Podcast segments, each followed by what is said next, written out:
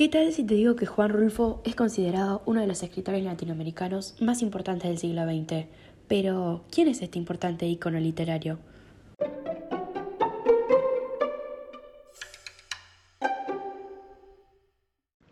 Conoce a tu escritor favorito. En pocos minutos vas a poder descubrir un poquito más sobre la vida y obra de este artista, de la mano de Juan Pablo Carletti y Josefina Harris. Si te gusta este podcast, nos encontrarás todos los martes en vivo de 9 de la mañana a 1 del mediodía, por Letras TV en YouTube y Spotify. Ahora sí, arrancamos la mañana juntos. Escucha tranquilo y disfruta de tus autores preferidos.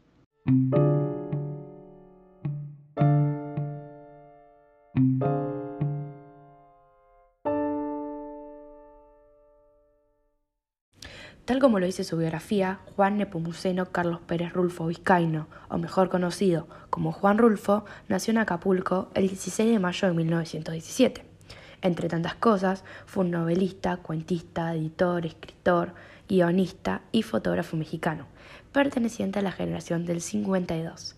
Tal como dije previamente, es considerado uno de los escritores hispanoamericanos más importantes del siglo XX su reputación se asienta en dos de sus tres obras narrativas, el libro de cuentos El llano en llamas, del que hablaremos más tarde, y su novela Pedro Páramo, publicada en 1955.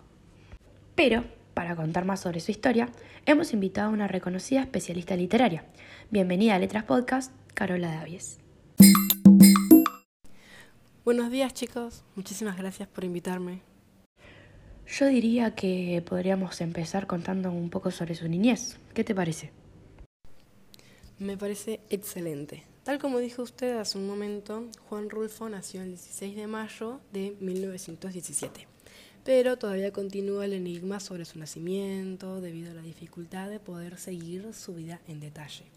El escritor pudo haber llegado a este mundo en la entonces pequeña ciudad de Sayula, lugar que guarda el registro, aunque también existe la posibilidad de que haya ocurrido en Apulco. La hacienda familiar que heredó su madre o tal vez vio sus primeros días en San Gabriel, el pueblo donde transcurrió la mayor parte de su infancia. Realmente este dato se desconoce. Unos años más tarde, en 1927, Rufo fue inscrito en el Colegio Luis Silva de Guadalajara, por decisión de su tío, quien tras la muerte del padre y, el abuelo había quedado a cargo de ellos. Juan permaneció en el internado del colegio hasta 1932, cuando ya tenía 15 años. Por lo que tengo entendido, una gran parte de su desarrollo como escritor estuvo marcado por sus primeros años de vida, ¿verdad? Exactamente. Como escritor, Rulfo se apropió de las experiencias que desgarran el precario orden familiar, como la guerra, el despojo, la orfandad, y de su región de origen, cuyo entorno inmediato fue el de las haciendas y el campo destruidos por la violencia de la revolución y la cristiada. Sin embargo, la verdadera vida de Juan Rulfo está en su obra. El autor esencialmente le permitió a la literatura remontarse a dimensiones inéditas para su época. Como sabrán los oyentes, esta situación le permitió ser a Juan un escritor muy reconocido y galardonado en múltiples ocasiones. Tal cual. La breve obra de Juan Rulfo, que consta solamente de dos libros, le valió reconocimiento en todo el mundo del habla hispana, en premios tan importantes como el Nacional de Literatura y Letras y el Príncipe de Austria de España. Sus principales reconocimientos también fueron la beca del Centro Mexicano de Escritores en 1952, luego en 1955 el premio Javier Villaurrutia por Pedro Páramo, un par de años después, en 1970, logró ganar el Premio Nacional de Literatura y Letras, obtuvo el reconocido Premio Príncipe de Austria de España en 1983 y por último, en 1985, ganó el doctor honoris causa por la Universidad Nacional Autónoma de México. También hay que contarle a los oyentes que uno de sus máximos logros, además de todos los mencionados previamente, fue el Premio Juan Rulfo, nombrado en su honor. Este premio fue un galardón otorgado por Radio Francia Internacional desde 1982 a 2012 y coorganizado por el Instituto Cervantes de París. Ahora me gustaría que nos digas cómo es que fueron sus últimos días y si fue que escribió hasta el final. Y realmente no. Después de haber concluido con sus dos obras, Rulfo abandonó la escritura de libros. en marzo de 1974, justificó ese abandono por la muerte de su tío Celerino, quien básicamente le platicaba todo. El tío Celerino existió realmente y con él Rulfo recorrió muchos pueblos y escuchó sus historias, las cuales eran consideradas para él como fantasiosas, si se podría decir así. Y Rulfo falleció a la tarde del 7 de enero de 1986 a causa de un cáncer de pulmón, 12 años después de su retiro de la escritura, por lo que podríamos decir que no, no escribió hasta sus últimos días. Muchísimas gracias Carola por contarnos su historia. Muchísimas gracias a ustedes por invitarme a su podcast. Fue un honor para mí poder participar. En el segundo bloque tenemos otra invitada que nos va a contar un poquito más sobre estas dos obras de Juan, que marcaron un antes y un después en la literatura, especialmente de una en particular, El llano en llamas.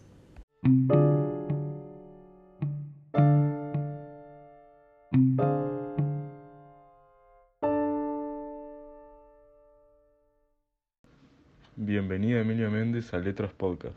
¿Comenzamos? Contanos un poco de cómo Rulfo logró crear esta obra. Muchas gracias por invitarme, es un placer estar acá. Bueno, El Llano en Llamas tiene una particularidad. Se trata de una serie de cuentos, de los que ocho se publicaron en revistas a partir de 1945 y los siete restantes, gracias a una beca en el Centro Mexicano de Escritores, los pude escribir y se incluyeron en el libro apreciado en 1953. Considerando que sos una gran especialista en el tema y que nuestro tiempo es acotado, ¿qué es lo principal que le contarías a nuestros oyentes para entender el Llano en Llamas en pocos minutos. Principalmente El Llano en Llamas es una recopilación de cuentos de ciencia ficción. Rulfo nos introduce en historia ambientada tras la Revolución, cuando el país comenzaba a industrializarse, lo que se tradujo en un desplazamiento de numerosos campesinos a las urbes en busca de trabajo. Es un cuento de cierta manera desolador, que transmite la desesperanza de tantos mexicanos de la época que llegaron a pasar hambre.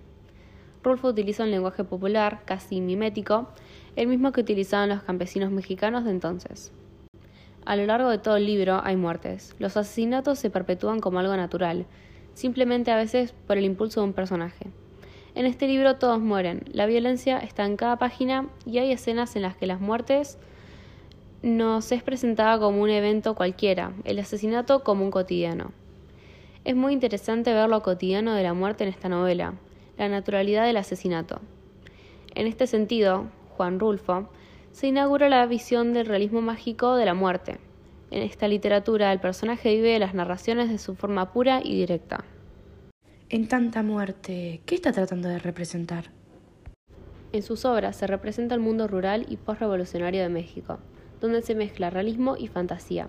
Es por eso que Juan Rulfo es uno de los autores de realismo mágico más destacados de toda la historia literaria. ¿Y qué significa que es un autor del realismo mágico? Esto quiere decir que los personajes de la literatura del realismo mágico viven naturalmente los prodigios, sin intentar explicárselos a ellos mismos ni explicárnoslos a nosotros, los lectores. Simplemente son seres que viven en un estado de magia. Esta obra en particular es la recopilación de cuentos narrados en primera persona, haciendo que la narración sea más personal. Los narradores cuentan la historia de diferentes maneras y dan detalles pequeños que revelan todo el mundo de la narración. Muchísimas gracias chicas por haber participado en el episodio de hoy. También les queremos agradecer a ustedes por la atención. Nos vemos en el próximo Letras Podcast.